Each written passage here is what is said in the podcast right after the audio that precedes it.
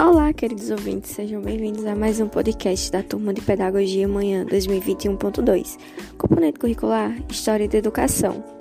Graduando da Universidade Estadual da Paraíba, me chamo Giovana Beatriz Araújo Querido Nascimento e vou falar sobre a pedagogia de Aristóteles versus a pedagogia de Quintiliano.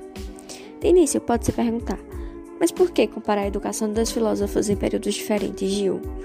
Bom, ambos em épocas já tão distintas já possuíam uma didática com visão futurista, digamos que o nosso presente.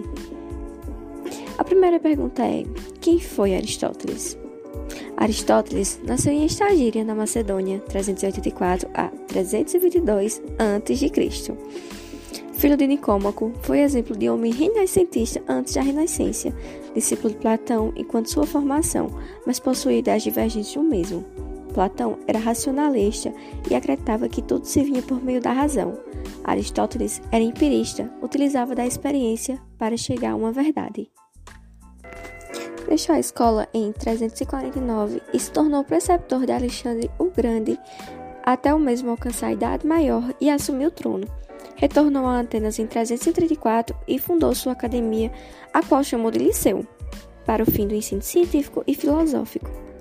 Lá escreveu um acervo enciclopédico sobre muitos assuntos existentes, entre eles metafísica, física, oratória, medicina, psicologia, lógica, poesias e outros.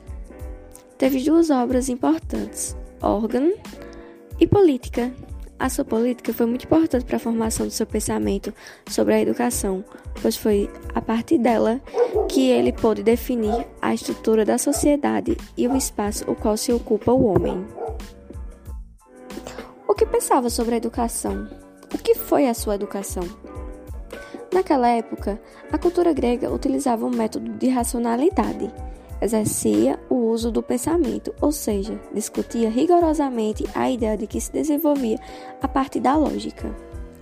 Mais à frente, com Alexandre no poder, foi criado a polis, que foram leis criadas para a nova cidade e estado, sendo possível a Aristóteles a tentativa da corrupção do povo para a racionalização e utilização do ócio digno, para fim de alcançar a sofia, conhecimento superior. Observando o conjunto aristotélico, não se observa uma grande diferença do modelo platônico, apenas mais realista e pragmático, e exaltando o exercício do ócio digno qual já discutimos em sala de aula com a professora Senira e havendo também um podcast explicando sobre o assunto com uma colega nossa.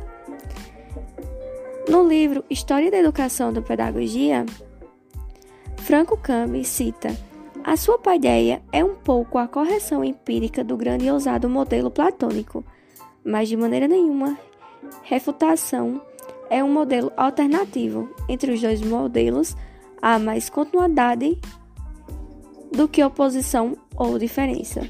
Página 93. Causas têm um fim. O da educação é o eudaimonismo, sendo um modo de preparo para a vida em sociedade, ficando a cargo da família e Estado a preparação para assim alcançar uma vida virtuosa, ou seja, a Sofia pessoal. Ele cita: a alegria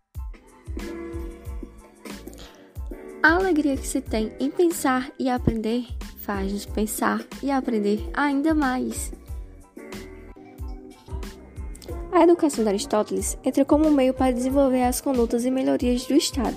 Só por meio dela que o cidadão é capaz de assegurar uma vida intelectual em benefício do todo. A educação serve para o desenvolvimento e mudar a sociedade do Estado. E ainda opina que é necessário a criação de leis para garantir a educação a todos que já ocorre em dias atuais.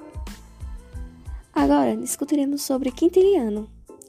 Marcos Fábio Quintiliano, orador e escritor romano nascido em Calagurris, na Sica, em 35 d.C., hoje localizado na Espanha, Calarroja, foi um famoso retórico e crítico literário, considerado a honra da magistratura romana. Era formado em advocacia. Foi junto com Seneca e Cícero um dos mais respeitados pedagogos romanos.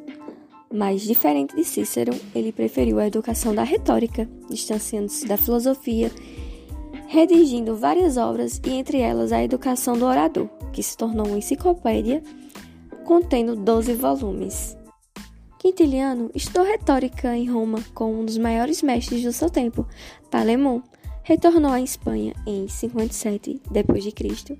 e transferiu-se definitivamente para Roma, 68, onde fundou uma escola particular de ensino à retórica, transformada depois em escola pública pelo imperador Vespasiano. Se tornou o primeiro professor remunerado de retórica.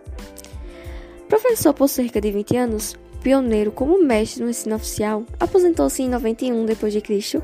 para se dedicar exclusivamente à escrita, sendo então nomeado preceptor de dois sobrinhos netos do imperador Domiciano, e morreu em Roma.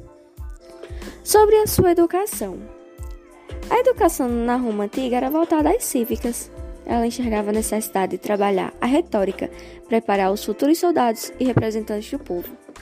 Quintiliano possui um pensamento retórico, defende toda a educação com um olhar individual e utiliza da psicologia para estudar e trabalhar individualmente as características apresentadas nessa indiferença. Defende o ensino sem forçar com intervalos, assim a criança aprende de forma livre, com direito a descanso para uma maior absorção. Considera também o trabalho em grupo importante, favorecendo uma competição de natureza saudável para o desenvolvimento. Quintiliano defendia que o ambiente da escola deveria ser um local de alegria, com um professor lúdico. Assim, as crianças estariam sendo instigadas à interação naquele meio com o fim de aprender.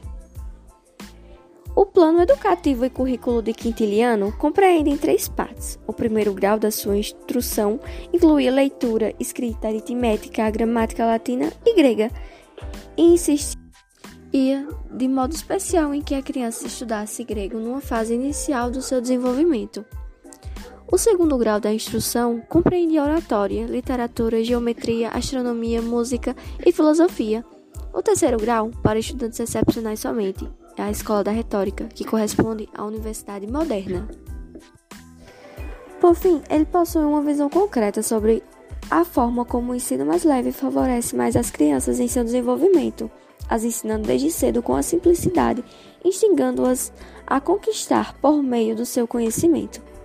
Destaca também a importância do reconhecimento à recompensa. Pelo trabalho bem feito, vai contra a idade de castigos físicos, pois demonstra fracasso e não contribui para a aprendizagem. A repercussão do trabalho quintiliano não se restringiu ao seu tempo, retornando em vigor na época da Renascença.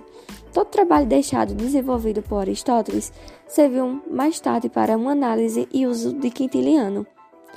Baseando-se em Aristóteles, analisa os dados físicos, psicológicos e morais que compõem a figura do orador, cita Aranha, na página 141, o qual serviu para desenvolver métodos vários com as crianças. A didática de ambos foi excepcional para a formação da pedagogia atual, cada um contribui da sua forma. Quintiliano se preocupou com o seu desenvolvimento e habilidades das crianças. Empregava a retórica para a formação de futuramente grandes oradores.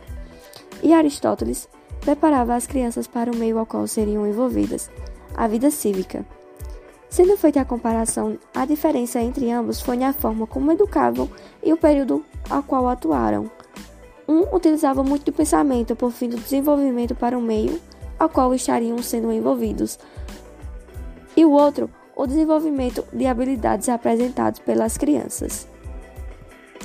Ambos possuem uma visão igual, um acrescentou ao outro, o desenvolvimento da consciência e potencialidades humanas.